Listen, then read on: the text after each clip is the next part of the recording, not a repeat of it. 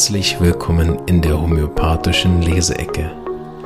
Mein Name ist Marvin Zander und ich wünsche dir eine angenehme Zeit beim Anhören der aktuellen Episode. Diese ist entstanden mit freundlicher Unterstützung der Omida AG.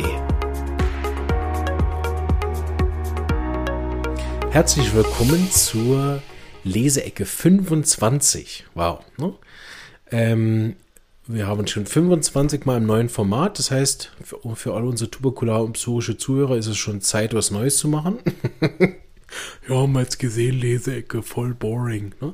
Die Psychotischen denken noch, bitte nichts ändern. Bitte mach einfach die letzten, nächsten 100 Jahre Leseecke. Mir gefällt das. Ne?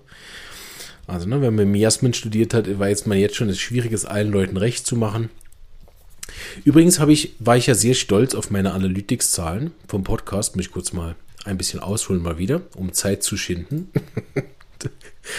ähm, weil sich ja meine Downloadzahlen so stark vergrößert haben und ich so Freude habe, dass so viele Leute den Podcast immer mehr hören und auch so viel geteilt wird und so. Und so für die Homöopathie-Szene fand ich also meine Downloadzahlen von teilweise also bis zu 5000 Downloads im Monat sehr gut. Das ist Wahnsinn, wahnsinnige Zahl. Ob dann immer gehört wird, ob wirklich, also es sind dann sicher nicht 5000 Leute, weil die ja mehrmals downloaden im Monat und so. Die Schätzungen der Analytics ist je nachdem, wann man schaut, sind das mal so 1500 mal 2000 Abonnenten, dann sind es plötzlich wieder 500, also ne? ist auch mit äh, so. Habt ihr gedacht, wow, das läuft ja ziemlich gut, ne? auch wenn ich so äh, schaue, wie die Klickzahlen und so sind, das steigt. Ähm, die sind ja auch da nicht so richtig reingerechnet. Ne, YouTube sieht nicht, was der andere macht. Spotify hat auch wieder separat. Apple teilt mit gar nichts und so. Also man muss auch überall so ein bisschen gucken und denkt dann, oh ja, also so insgesamt an den vielen Orten wird richtig viel downgeloadet. Also es wächst. So, ich kürze ab. War recht stolz, ne? Und jetzt ist ein neues Feature rausgekommen bei Podigy, was äh, ich ziemlich cool finde, nämlich man kann seinen Podcast einreichen und dann wird einem auf den Podcast hin ganz spezifische Werbung angeboten. Man muss also nicht hingehen und irgendwelche Werbepartner suchen, sondern äh, kann dann wirklich spezifische Werbung machen. Und ich habe auch gedacht, ja, ich will auch keine Snickers-Werbung machen in meinem Podcast und auch gar keine Medizinwerbung und irgendwie auch, weiß ich, gar keine Werbung. Deshalb habe ich ja einen Sponsor, der auch gar keine Werbung macht. So. So. Aber ich habe gedacht, hm, wäre mal interessant zu gucken, weil so wird man ja auch vielleicht wieder bei Firmen aufmerksam. Ich bin ja immer wieder erstaunt, dass sowohl Versicherungen als auch Homöopathie-Buchhändler, Seminare und so, niemand will das bewerben auf dem Podcast, auch gut. No, ne? dann nicht. No? Ne? Dann haben sie offensichtlich bessere Werbeplattformen, die günstiger sind, ist ja auch gut. Oder gar kein Geld für das, das ist das Wahrscheinlichere, ehrlich gesagt. Ähm, hab gedacht, ja, aber mal gucken, vielleicht gibt's da ja irgendwelche, so wie die Omi da die Lust hätten, das zu machen, ne? Und habe aber gesehen, für das braucht man 50.000 Downloads im Monat, um mitmachen zu dürfen. Wo ich dann denke, okay, also wenn ich das jemals schaffen wollen würde, ne? 50.000 Downloads, also entweder, ich muss auf jeden Fall eine Folge pro Woche machen, äh, eine Folge pro Tag machen, dass ich überhaupt schaffe.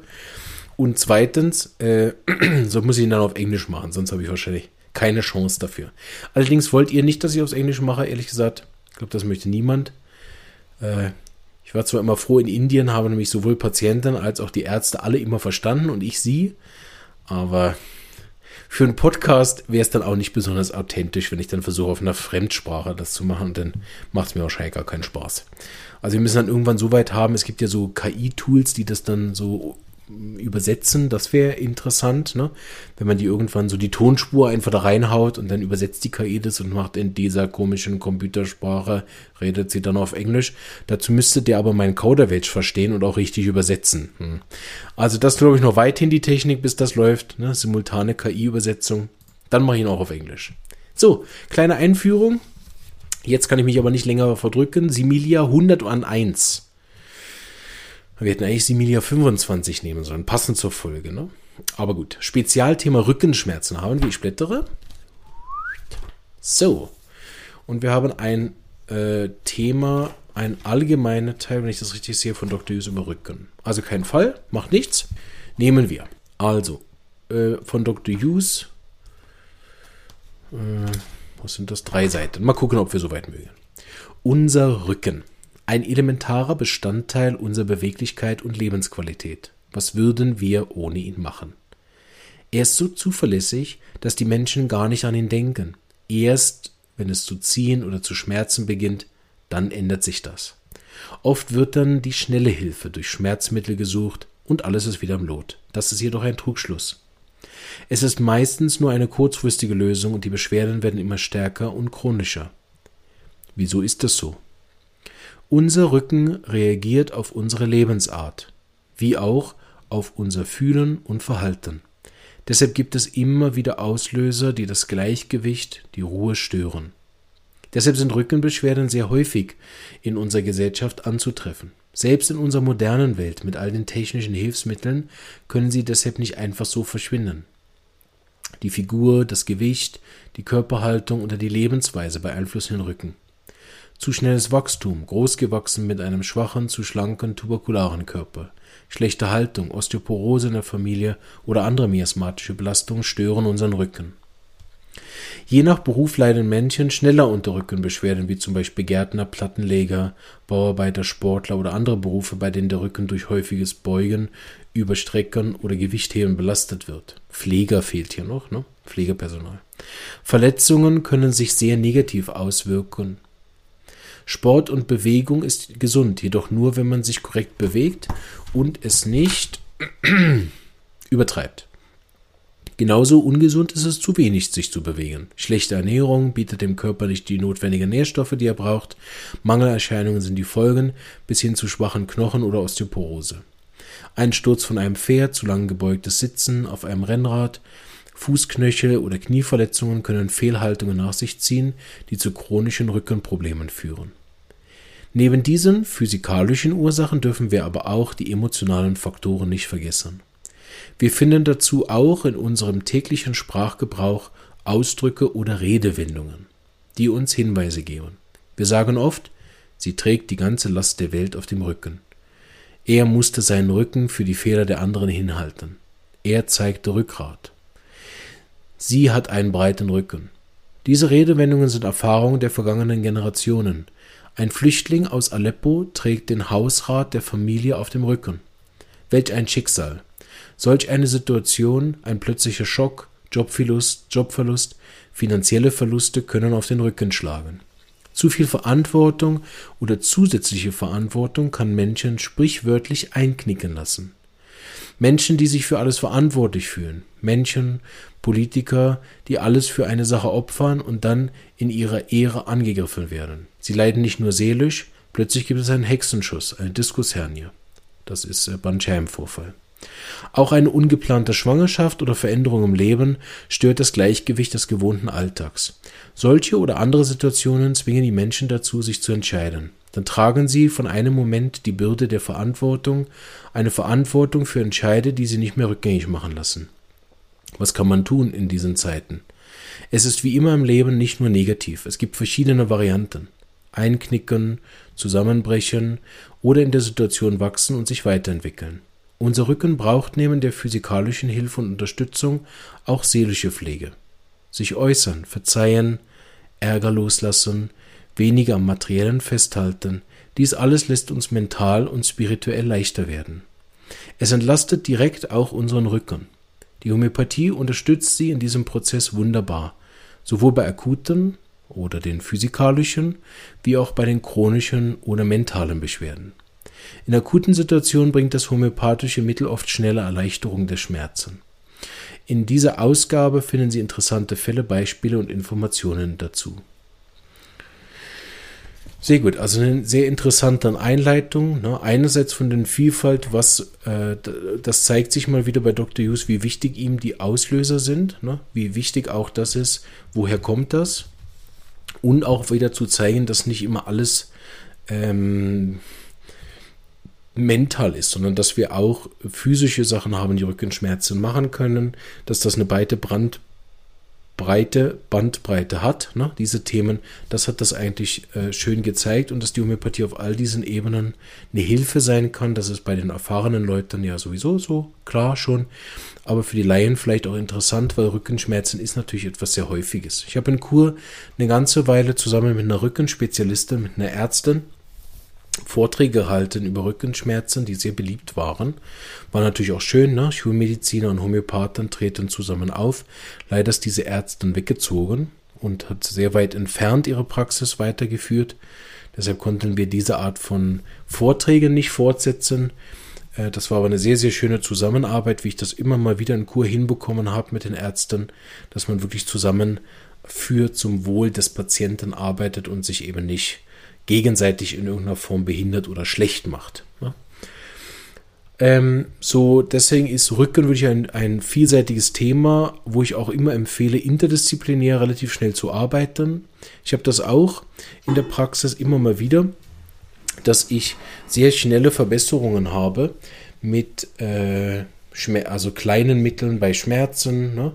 Ähm, bei, bei leichten Verletzungen, bei Verheben, auch bei diesen akuten Hexenschusssymptomen und so weiter, ist das oft sehr spannend und, und also eindrücklich eigentlich, wie schnell die homöopathischen Mittel dann wirken aber es ist wichtig zu wissen, dass wir dort auch relativ nah sind an der Grenze von der Homöopathie, weil wenn wirklich Gewebe kaputt gegangen ist, ne, wenn dort ein, eine Bandscheibe einfach rausgerutscht ist, ne, dann ist das also in seltenen Fällen schon möglich mit Homöopathie, das zu lindern, Teile der Schmerzen zu verbessern. Ich hatte zum Beispiel einen ganz weit fortgeschrittenen Arthrosefall von einer alten Dame, die wirklich massive Schmerzen hatte, so schlimm, dass sie nicht mehr äh, nicht mal mehr die, die, sag ich mal, die Schmerzmittel, die man noch einigermaßen nehmen kann, ohne dass man den ganzen Tag im Eimer hat. Ne? Die, die haben schon nicht mehr gewirkt und sie war also kurz vor irgendwelche Morphin oder sowas, was sie natürlich nicht nehmen wollte. Und mit der Homöopathie konnten wir 40 bis 50 Prozent der Schmerzen innerhalb von den ersten Wochen lindern. Ne? Aber es ging dann auch nicht viel weiter, ne? weil die fortgeschrittene Arthrose, die Abnützung, an den Daumen oder wo sie das hatte. Ne? Das ist natürlich nicht rückgängig zu machen, schon gar nicht in so einer kurzen Zeit. Also falls es mit Homöopathie überhaupt rückgängig zu machen ist, dann sicherlich nicht in ein paar Wochen. Ne? Und dann hatte die alte Dame schon keine Geduld mehr. Sie hat also die Behandlung nicht fortgesetzt. Ne? Ähm, und war, hat gesagt, ja, ich bin zufrieden, ich muss jetzt eigentlich mit den Restbeschwerden, die noch übrig sind, muss ich keine Medikamente nehmen, damit kann ich leben und hat nicht weitergearbeitet. Das heißt, ist es nicht möglich gewesen für mich zu sehen, was ein Langzeiterfolg bei sowas wäre. Und so oft habe ich nicht so schwere, starke Symptome, ne, wo wirklich Tag und Nacht Schmerzen sind. Ne. Ich habe es aber auch andersrum, dass ich manchmal ein bisschen verwöhnt bin auch vom Erfolg. Ne. Man gibt Mittel das und gibt Mittel dies und macht Fälle so und die laufen alle perfekt und dann kommt man plötzlich an so einen Fall, wo man denkt, hey, was jetzt passiert. Ne? Und dort bin ich sehr froh um mein interdisziplinäres Netzwerk, wenn ich dann zum, mit einem Physiotherapeuten sehr eng zusammenarbeiten darf oder mit einem Osteopathen oder Kraniosakral, ähm, die da oft auch noch mal einen Input haben für mich, was überhaupt vielleicht das Problem ist. Ne? Vielleicht habe ich auch mit den Arznei äh, einen Tick daneben getroffen oder man stell, es stellt sich dann doch heraus, dass es eigentlich was Mentales ist. Ne? Und wenn aber tatsächlich was kaputt ist am Körper, also wirklich ein Gewebe zerstört ist, dann ist es oft auch bei Rückenschmerzen tatsächlich eben nötig, zusätzlich auch noch eine parallele Therapie zu machen, was auch immer das dann nachher ist. Ne? Also damit der Homöopathie auch nicht aufs einzige Pferd setzen.